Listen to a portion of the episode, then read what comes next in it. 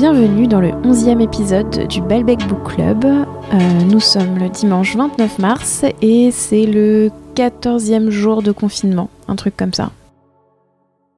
J'ai décidé de me faire un Balbec Book Club à moi toute seule, donc euh, plutôt que de devenir euh, schizophrène et de commencer à parler à mes plantes et à mon chat, je me suis dit que j'allais m'interroger moi-même et me poser les mêmes questions que j'ai posées avant moi à 10 invités. Euh, c'est un peu de la triche parce que forcément je connais les questions, mais je me suis rendu compte en même temps que à chaque invité, quand je me demandais euh, moi ce que je répondrais, j'avais un peu des réponses différentes. Donc euh, voilà, j'ai pas j'ai pas plus préparé que ça ce Balbec Book Club et je vais essayer de le faire dans les conditions d'un invité réel, c'est-à-dire de manière spontanée et sans trop réfléchir. Alors l'avantage que j'ai sur, euh, sur tous les gens à qui j'ai posé ces questions avant, c'est que je suis en face de ma bibliothèque et que ça aide beaucoup.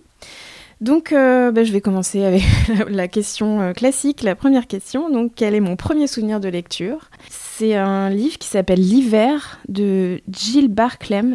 Et en fait, c'était sur toute une, famille de souris, et c'est l'hiver, et euh, ils construisent un palais de glace. Et je sais pas pourquoi, donc il y a plein de dessins d'intérieur. Euh, avec des feux de cheminée au début, enfin on est bien quoi, dehors il neige euh, et à l'intérieur les petites souris elles se font des, des muffins, elles s'occupent, elles s'amusent, elles font la cuisine. Donc c'est un peu comme en ce moment, elles sont confinées. mais elles sont super bien et c'est tellement joli chez elles que moi j'avais envie d'habiter dans une maison comme ça avec plein de petits pots de confiture ultra mignons. et puis elles ont toutes des, petits costumes, des petites robes, etc. Et donc on voit à un moment l'arbre dans lequel elles habitent. C'est une espèce de coupe comme ça, comme un immeuble dont on aurait enlevé la façade. Et on voit chaque pièce et ce qui se passe dans toutes les pièces. Et en fait, ce sentiment-là, c'est marrant parce qu'en le disant, je, me rends compte que c'est un truc un peu constant du coup et qui m'a suivi et que je n'avais pas trop réalisé avant. Mais c'est un peu euh, bah, comme dans, La vie mode d'emploi de Georges Perec, qui est aussi un livre que j'adore. Enfin, voir chez les gens et ce qui se passe et comment c'est chez eux et sans que eux nous voient. Et puis surtout, euh, je sais pas, cette impression de vie et d'être euh, heureux chez soi et d'être bien à l'intérieur. Et ça, c'est quelque chose qui me fascinait beaucoup.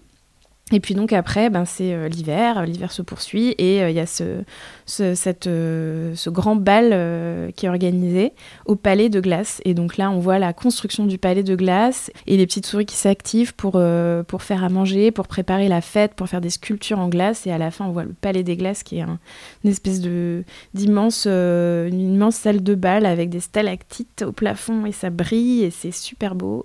Et surtout, donc toutes les souris dansent, c'est trop la fête. Et puis à la fin, on voit euh, la maman souris qui, couche ses petits souriceaux dans, dans, des petits lits avec des couvertures en patchwork. Et ça, c'est juste ultra mignon et c'est juste le sentiment de, sécurité euh, ultime en fait. De savoir que les adultes souris continuent à faire la fête et que les enfants souris euh, vont se coucher au chaud et sont bien. Il y a ces deux vies parallèles qui se poursuivent. Donc ça, c'est l'hiver de Jill Barclay, donc que je garde bien précieusement. Et donc forcément, je me souviens plus de celui-là parce que je l'ai gardé et que je le rouvre régulièrement. Mais bon, il y a évidemment plein d'autres lectures, plein d'autres albums. Chez moi, il y avait quand même beaucoup de livres. Je me souviens aussi assez précisément, mais ça c'est passé un peu hors sujet, mais je me souviens qu'avant le CP, je savais pas lire du coup et je savais que j'allais apprendre à lire l'année d'après et c'était une espèce de j'avais une grande excitation d'apprendre à lire et je me disais mais oh, après, je serai quasi, enfin, en fait, je serai, euh, je une adulte euh, quand je saurai lire et la vie sera carrément différente. Et, et, je me souviens assez précisément de ce moment avant où je me disais, mais tout va changer l'année prochaine, euh, rien ne sera plus comme avant. Et donc après, à l'école primaire, je me souviens de petits romans, un truc qui s'appelait Delphine et Marinette. Je me souviens pas trop de l'histoire, mais je sais pas pourquoi. C'est une lecture qu'on faisait en classe qui m'avait un peu marqué. Et puis, et puis après, j'ai toujours lu beaucoup et notamment j'ai commencé moi avec euh, bah, vraiment de la littérature jeunesse en fait, les castors poches, euh, des petites histoires euh, comme ça. Il y avait un truc qui s'appelait euh, un véritable courage sur une, euh, une fille qui s'appelait Kerry, qui avait des, des chevaux, euh, mais elle avait une peur bleue de monter sur ses chevaux. Enfin bon, c'était toutes des, voilà, des petites histoires sur des, des jeunes préadolescents qui devaient avoir à peu près mon âge ou un tout petit peu plus. Et, et c'était un peu moi, vraiment, j'ai grandi, j'ai jamais essayé vraiment d'aller plus vite que mon âge j'ai grandi tranquillement avec les livres qui m'étaient proposés pour mon âge quoi. Et c'est des choses qui m'ont qui m'ont assez marqué. Et il y a aussi un livre que j'ai réouvert il y a pas longtemps, au début du confinement, j'étais assez contente de retrouver euh, tous ces livres de mon enfance. Un truc qui s'appelait William le hors-la-loi. Et euh, donc sur un petit garçon anglais. Je sais pas pourquoi j'avais beaucoup de livres euh, d'auteurs anglais. Alors aussi bien des albums, donc comme l'hiver, et puis après des, des petits romans aussi d'auteurs anglais. Bon évidemment Roald Dahl, mais mais il y avait ce truc là, William le loi sur un petit garçon qui était toujours super euh, mal euh, habillé, qui faisait que des bêtises, mais un peu malgré lui. J'avais une profonde empathie pour ce, ce, petit garçon, qui était un peu flemmard, un peu, euh, qui avait un peu mauvais caractère, qui était, mais, mais gentil. En fait, il avait vraiment bon fond, mais tout se retournait toujours contre lui, et du coup, j'avais un sentiment un peu de, d'injustice et de solidarité totale avec ce, garçon. C'était un peu ponctué de, de dessins de Tony Ross, un peu hum, décrayonné comme ça, un peu brouillon euh, où on voyait toujours ce petit garçon euh, en train de faire une bêtise, où il lui arrivait un truc euh, pas cool et je sais pas, il y avait une impression un peu de, fouillis générale, mais, mais j'aimais beaucoup ce, ce, personnage. Et puis bah, dans le même genre, évidemment, les... la comtesse de Ségur, quoi, les malheurs de Sophie, moi ça m'a vachement marqué aussi. Et pareil, j'avais pas mal d'empathie pour cette petite fille alors qu'elle était quand même assez horrible. elle, elle est pas du tout elle est pas du tout sympathique, elle fait vraiment des choses assez cruelles, elle est pas gentille avec euh, les animaux, avec ses, cousines, avec euh, le petit Paul.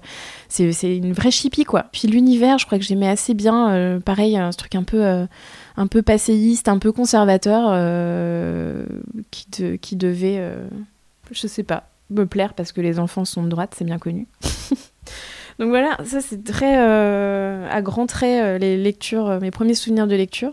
Et puis évidemment les bandes dessinées parce que j'en ai lu énormément et j'en lis toujours beaucoup, mais c'est vraiment un truc, enfin lire et surtout relire, relire éternellement les Astérix, les Tintins, les Schtroumpfs, les Yakari, enfin les, grands classiques euh, de la BD franco-belge, euh, que j'avais hérité de mon frère et de ma sœur pour la plupart, et puis surtout j'ai pillé les bibliothèques. Donc la bande dessinée, c'était enfin un apprentissage de la lecture aussi important que, que les romans et que les albums en fait. Et alors ensuite, quel est le livre qui aurait marqué mon adolescence Donc j'ai déjà un peu parlé des livres de ma préadolescence. Et mon adolescence, euh, j'ai commencé à être un peu monomaniaque en lecture. Donc euh, bah, lire euh, tous les livres d'un même auteur. Donc j'ai une phase Bernard Werber, une phase... Agatha Christie, enfin voilà, j'ai une phase polar un peu, un peu obsessionnelle. Marie Higgins Clark, j'adorais. Euh, pourtant, enfin, évidemment, je, suis incapable de relire ces, livres-là maintenant. Enfin, Agatha Christie peut-être, mais, euh, mais bon, Mary Higgins Clark, je pense que ça vaut pas le coup. mais euh, mais j'ai eu une phase ado où j'aimais beaucoup ça. Et, et, je trouvais ça assez passionnant. Et puis, j'ai eu une phase un peu. alors, mon livre d'adolescence, je pense le livre ultime, c'était enfin non pas le livre ultime parce qu'il y en a plein d'autres, mais un des livres, c'était euh, Christiane F, 13 ans, droguée prostituée. Je sais plus comment ce livre est arrivé euh, entre mes mains. Je crois qu'il était à la maison et que je crois que c'est mon père qui l'avait lu. Et euh, j'ai dû le lire, le relire, mais des, centaines de fois. Et, donc c'est sur l'histoire de cette jeune berlinoise qui commence à traîner dans les lieux de la nuit, la nuit berlinoise et qui euh, tombe dans la drogue et qui voilà qui se prostitue quoi comme le titre euh, résume bien l'histoire. Donc j'avais un côté j'étais complètement fascinée. Alors enfin il y a un côté un peu paradoxal dans ces, bouquins l'herbe bleue et tout ça où on peut se dire qu'il y a une vertu éducative euh, parce qu'on voit quand même très clairement la déchéance de ces vies qui, tombent dans, la drogue. Et donc quand on est ado on se dit enfin voilà ça, ça éveille un peu une espèce d'alarme. En se disant oui là c'est pas une bonne idée. Et en même temps, je pense que ça fascine un peu quand même. Enfin, moi, j'avais un peu envie d'être elle, d'avoir cette vie un peu dark, euh, de traîner dans des lieux euh, un peu rock'n'roll euh, avec, avec Bowie en bande-son. Tiens, d'ailleurs, ça, c'est une question que je pourrais rajouter. Je suis en train de me dire. parce que les musiques, enfin je sais pas, tout le monde ne lit pas en musique, mais et moi d'ailleurs pas tout le temps, mais quand j'étais ado, beaucoup. Et en fait, beaucoup des, des, des, disques et enfin, des, des, groupes qui ont accompagné mon adolescence, en fait, ça, ça se mêle assez étroitement avec mes lectures et notamment, euh, je sais pas pourquoi, Stephen King. J'ai eu une phase un peu euh, obsessionnelle aussi avec Stephen King où je pense que je les ai tous lus. Cimetière, euh, ça, euh, etc. Et alors je les ai tous lus et dévorés. Et pareil, avec une espèce de fascination un peu, euh, un peu morbide en fait, parce qu'il a, il flirte avec. Euh, enfin, il y a un côté épouvante et on joue à se faire peur. Et en même temps, il y a toujours un côté super. Enfin, un côté psychologique un peu tordu, un peu malsain. Et, y a, et donc ça correspondait à la, période où j'écoutais beaucoup Noir Désir et des albums qui étaient un peu sombres aussi de Noir Désir. Et les deux sont complètement mêlés dans, dans ma mémoire. Mais donc voilà, Christiane F., 13 ans droguée prostituée, j'ai toujours, euh, j'ai toujours ce bouquin, je l'ai relu il n'y a pas si longtemps que ça. Et je pense que, alors je suis allée habiter à Berlin euh, très longtemps après, et je pense que, enfin pour moi, euh, le Berlin de Christiane F. était tellement gravé en moi que je pense que c'est pas, ça a sûrement aussi un rapport avec le fait que j'ai voulu aller habiter après dans cette ville. Et, et retrouver les endroits dont elle parle, Tso, etc., enfin, qui, qui n'avait évidemment rien à voir avec ce qu'elle elle raconte, mais mais euh, un petit côté un petit côté pèlerinage. Et puis en plus quand moi j'habitais là-bas euh, dans les journaux un peu euh, un peu à scandale berlinois c'était le, sujet du moment c'était Christiane F a replongé dans la drogue on l'aurait vu à Côte Boussertor donc qui était un peu la station de métro où se donnait enfin voilà où les gens dilaient et zonaient. Et donc moi j'habitais pas loin de, de Côte Boussertor et donc voilà il y avait un côté l'histoire continue qui était voilà, à la fois tragique et un peu fascinant, quoi.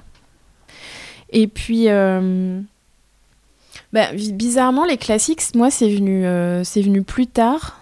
Euh, bah, il y avait évidemment ceux que j'étais obligée de lire pour l'école, mais j'ai pas eu une culture très très classique très tôt, quoi. C'est un truc. Après, j'ai fait une prépa, donc j'étais obligée de lire, de rattraper un peu mon retard, mais en fait, j'étais pas une, je lisais beaucoup, mais j'étais pas une lectrice très avisée et très très éclairée à avoir lu avoir lu les, les livres qui comptent euh, à 18 ans. Euh, moi, c'était pas du tout mon cas.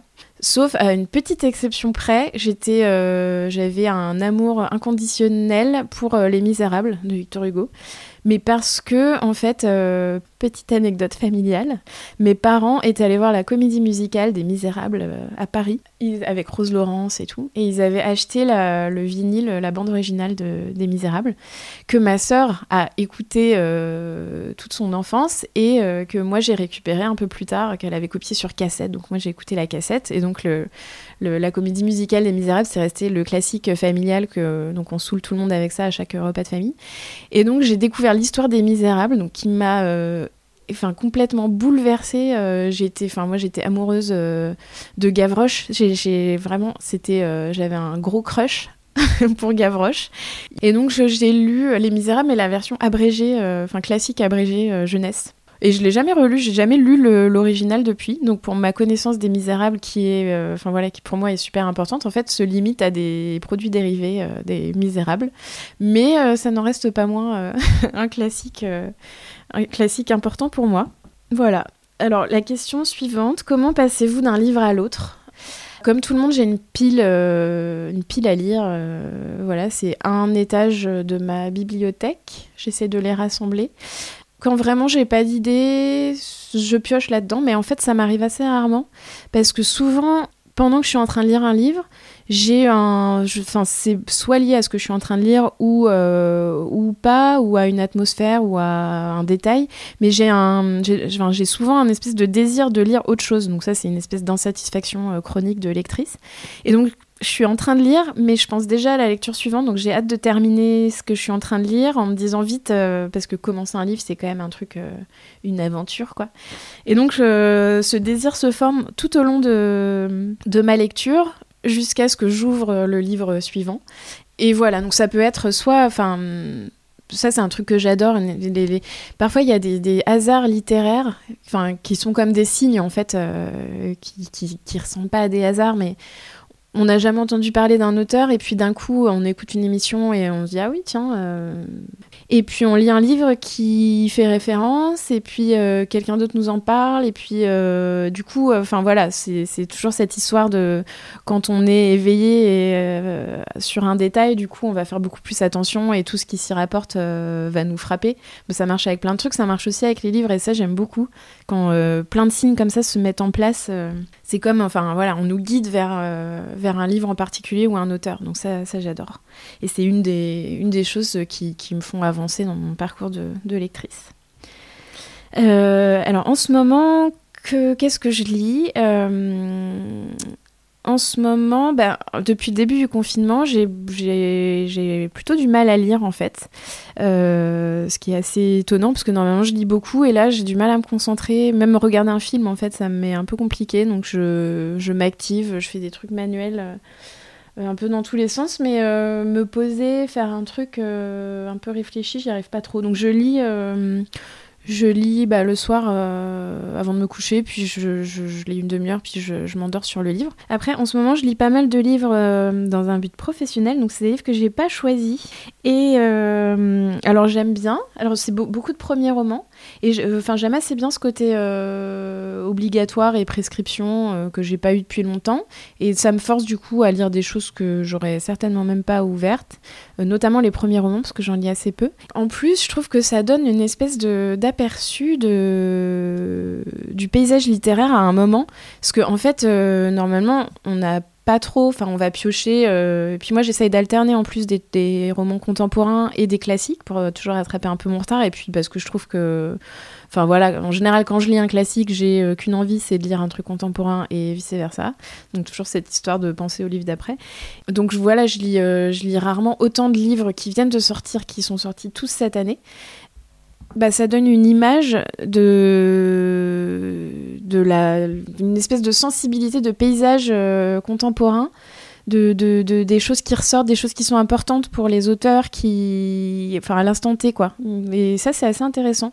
Donc, euh, bah, c'est très sombre, euh, c'est des, écritures très euh, direct, euh, très personnel, mais on n'est pas euh, dans cette espèce de truc d'autofiction, parce que je, je, trouve que ça va au-delà. Ça, ça interroge beaucoup les frontières de je raconte une histoire réelle et en même temps je me permets des choses et les deux sont complètement mélangés et c'est pas grave et c'est ça qui est intéressant. Et puis il y a aussi beaucoup cette, cette, toute cette réflexion qui a émergé chez beaucoup d'auteurs, j'ai l'impression, sur euh, le patriarcat, etc. Bah, ça, se ressent, euh, ça se ressent beaucoup euh, dans les productions contemporaines. Et donc le livre que je suis en train de lire, voilà, donc à la demande d'un tiers déjà, le livre que je suis vraiment en train de lire en ce moment, c'était un roman de Mathilde Forger. c'est un premier roman et je trouve ça très fort et très très direct. Enfin, j'aime bien cette écriture, j'aime vraiment bien ce livre. Et le livre que j'ai lu avant, donc c'était euh, chez Verdier, euh, Au nom du père. Non, avant que j'oublie d'Anne Poli, sur euh, le deuil, le deuil fille qui fait le deuil de son père et qui, enfin, à travers vraiment les objets qu'elle retrouve, a des toutes petites choses et c'est un portrait très euh, subtil et nuancé, un bel hommage à son père, et euh, à travers des choses, mais vraiment d'une banalité totale, mais qui sont tellement bien décrites. Alors moi, c'est un truc je me suis rendu compte il n'y a pas très longtemps que j'aimais beaucoup, c'est la, poésie du banal. Et en fait, j'adore, j'adore ça. J'ai lu Chronique d'une station-service aussi d'Alexandre Labruffe il n'y a pas longtemps. Et je, retrouvais aussi ce, côté-là que j'aimais beaucoup, pareil dans Harpo de Fabio Viscogliosi, qui était dans mes dernières lectures.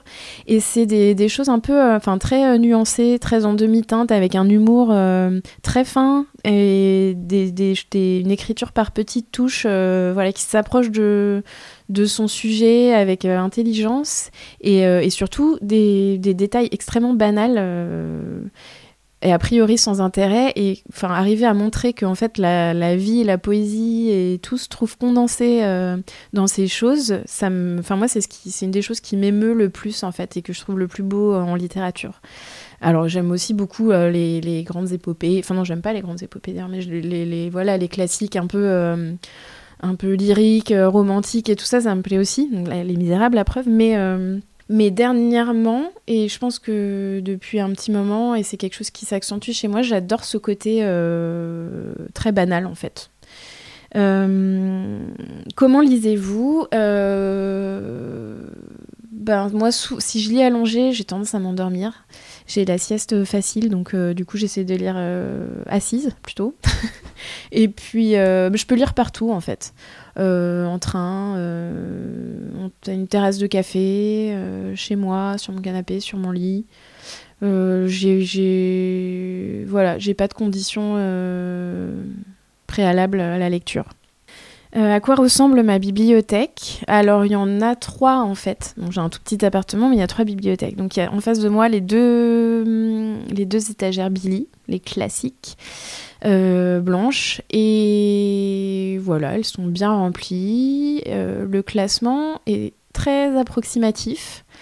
Euh, des fois un peu par éditeur, des fois un peu par couleur. Il y a des restes de tentatives de classement alphabétique, parce qu'il y a eu un moment un classement alphabétique que j'ai complètement cassé. Mais il en reste un peu par endroit. Donc voilà, les, les, les, auteurs sont même pas forcément rassemblés, je suis en train de me rendre compte. Bon, c'est un peu n'importe quoi. Il y a quand même, euh, à part les livres que je n'ai pas lus, à part les beaux livres aussi qui sont rassemblés, je sais pas pourquoi, je... il y a un côté un peu des fois rassemblement esthétique, je sais pas pourquoi les livres roses sont à côté, les livres un peu dorés, un peu clinquants, euh, un peu gros, qui en imposent et qui sont, qui sont enfin voilà, avec des belles éditions, je les ai mis aussi à côté.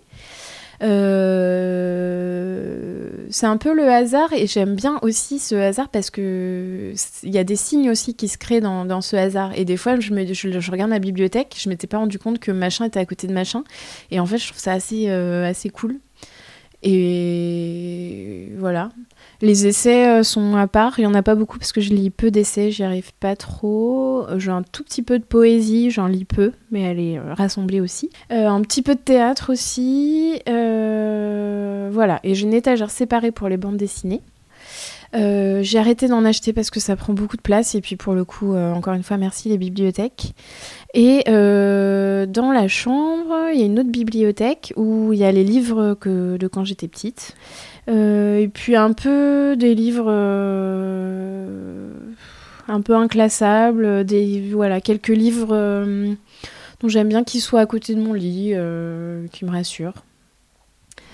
Alors, les, questions auxquelles moi j'ai pas forcément la réponse quand je la pose à mes invités. Y a-t-il des auteurs que vous adorez détester et des auteurs que vous détestez adorer euh, donc c'est-à-dire des plaisirs coupables. Donc les auteurs que j'adore détester, euh, alors là il y a plein, enfin beaucoup de gens m'ont répondu euh, Welbeck, ce, qui m'a vachement étonné parce que, enfin moi j'adore Welbeck et j'adore l'adorer, j'ai aucun problème avec ça. Non, je non, je sais pas pourquoi, j'ai pas du tout envie de lire Delphine de Vigan et c'est sûrement très bien. Je sais pas pourquoi. Il y a des auteurs pour lesquels j'ai un a priori. Enfin voilà, je j'ai pas envie d'y aller quoi. Et en général, je, je m'écoute, donc j'y vais pas. Et des auteurs que je déteste adorer, non, je crois que j'assume. Euh, j'assume, en fait. Est-ce qu'il vous arrive de parler de livres que vous n'avez pas lus Eh ben. Non, alors, enfin, non, oui et non. En fait, ce qui est euh, très frustrant dans la lecture, c'est que j'oublie tout. Et alors même des livres qui me marquent beaucoup, en fait, euh, enfin souvent, du coup, j'essaye de noter des citations, des passages et tout ça, mais j'ai l'impression que tout part, euh, voilà, qu'il n'en reste pas grand-chose à part une espèce d'impression un peu vague. Et donc des fois, je, me demande si j'ai lu tel ou tel livre, je dis oui, et en même temps, je suis incapable de résumer l'histoire. Je sais plus comment ça se termine et voilà, je vois vaguement ce qui se passe à l'intérieur mais euh, il me reste une, impression, quoi, un truc. Euh. Et puis, du coup, j'arrive à le placer dans ma, dans ma tête, dans une bibliothèque un peu virtuelle. Je sais à peu près où il va. Et du coup, c'est ça qui, qui, me permet d'en parler. Et ça, c'est ce que disait justement. Euh, euh, je sais plus comment il s'appelle, qui a écrit Comment parler des livres que vous n'avez pas lus, qui un, qui est un, bouquin super intéressant d'ailleurs. Et il dit qu'en fait, ça consiste à. Enfin, c'est un vrai talent c'est pas de l'esbrouf et ça consiste à arriver à, placer, à contextualiser en fait euh, les livres et les auteurs dans, le paysage littéraire et, ce qui fait que finalement on peut quand même en parler même si on les a pas lus. Bon, ça c'est la théorie. Est-ce que j'abandonne des livres Sans aucun problème? Ça m'arrive très régulièrement. Comment je traite mes livres? Alors, je suis pas hyper soigneuse. En même temps, c'est assez paradoxal parce que j'adore les livres, j'adore les objets livres. Euh, après, je suis pas du tout, euh, je vais pas du tout aller à la recherche de l'édition euh, rare de tel ou tel livre. Je marche plutôt à l'affect et j'achète pas mal de livres d'occasion aussi. Et parce que j'aime l'édition, parce que j'aime le format. Enfin voilà, j'ai quand même un attachement à l'objet livre. Mais en même temps, j'ai plein de bouquins de poche qui sont tout cornés. Alors, je corne sans aucun problème. Euh, pendant longtemps, j'ai crayonné dans les livres. J'ai même, euh, bah, dans mes lectures d'adolescente, un truc un peu une espèce de bluette de romance, et euh, que j'empruntais à la bibliothèque du lieu où j'étais en vacances. Et j'avais entamé un dialogue au crayon à papier avec une fille qui devait adorer ce livre aussi. Ça s'appelle Fugue d'été. Et il y avait même la suite d'une fugue d'été. Le truc était en deux, en deux tomes. Et euh, je sais pas, moi je m'identifiais vachement euh, au, personnage, enfin à la narratrice, euh, qui était une jeune fille qui avait mon âge, et donc une autre lectrice aussi, et donc elle écrivait dans la marge Ah, mais moi aussi j'aimerais tellement que ça m'arrive. Et du coup, moi je répondais au crayon papier et tout. Et bon, un livre de la bibliothèque en plus, faut pas faire ça. Sauf qu'il se trouve que hum, la bibliothèque a ensuite, longtemps après, pilonné ce livre, donc c'est-à-dire que voilà, il sortait plus, sûrement, plus personne l'empruntait malheureusement, et donc elle a fait une espèce de petite caisse à dons et j'ai retrouvé ce livre, donc je l'ai récupéré. Et donc j'ai toujours les petits commentaires écrits en papier de cette fille et de moi dans la marge. Est-ce qu'il y a des auteurs morts ou vivants avec qui j'aimerais aller boire une bière? Alors ça c'est une euh, question compliquée parce que moi quand je rencontre un auteur euh, que j'aime beaucoup, je suis complètement paralysée, je me sens bête, je sais pas quoi lui dire à part euh, j'aime beaucoup ce que vous faites. Donc non en fait, je crois que j'aimerais pas trop. et puis en plus je crois que j'ai pas envie de rencontrer dans la vraie vie les gens qui font des choses que j'aime parce que je suis pas sûre qu'ils soient à la hauteur enfin, qu'ils soient à la hauteur de, leur œuvre en fait. Je pense que eux, euh, ils sont sûrement plein de défauts et moi, j'ai pas envie de les connaître. Alors que si j'adore leurs œuvres, pour moi, elles sont euh, détachées d'eux euh, et elles vivent leur vie d'œuvre, quoi. Donc non, pas, pas spécialement, en fait. Puis je crois que je serais, ouais, je serais trop intimidée, je serais, enfin voilà, ce serait pas un bon moment, je pense. quel est le livre que je relirai toute ma vie? Moi, j'aime bien relire, c'est un truc que je, trouve hyper rassurant. Puis comme j'oublie tout le temps, ben voilà, je pense que je suis vouée à, relire euh, tout le temps. Je pense qu'un des livres que j'ai le plus relu, alors il y a La vie mode d'emploi de Georges Perec, que j'ai lu trois fois, qui est euh, un livre qui est assez infini en fait. Donc on peut on peut toujours y trouver quelque chose. Alors moi, c'est pas le côté oulipien qui m'intéresse euh, chez Perec, c'est-à-dire les jeux de mots, euh, les, subtilités, euh, les, lettres en diagonale, les trucs, astuces de Perec. Je trouve ça marrant, mais vite fait. Mais par contre, je trouve quand même, enfin, c'est presque malgré ça que j'aime Perec, parce que je trouve qu'il raconte Enfin, j'adore comme il raconte les histoires. Et la vie mode d'emploi, c'est encore euh, ce côté j'enlève la façade de l'immeuble pour voir ce qu'il y a dedans. Et dans, dans, un immeuble parisien, on va, on va voir euh, toutes les pièces, absolument toutes les pièces, autour d'un escalier euh, central. Et ça, c'est un livre que je relirai, je pense, parce que euh, y trouve toujours des nouvelles choses. Et puis j'ai beaucoup relu aussi Aurélien d'Aragon, qui est pour le coup une lecture obligatoire en prépa. Et j'adore l'atmosphère de ce livre. Alors j'ai lu d'autres livres d'Aragon après que j'ai bien aimé, mais pas autant que Aurélien. Je sais pas pourquoi. Bah, enfin, l'histoire d'amour d'abord, elle est tellement belle.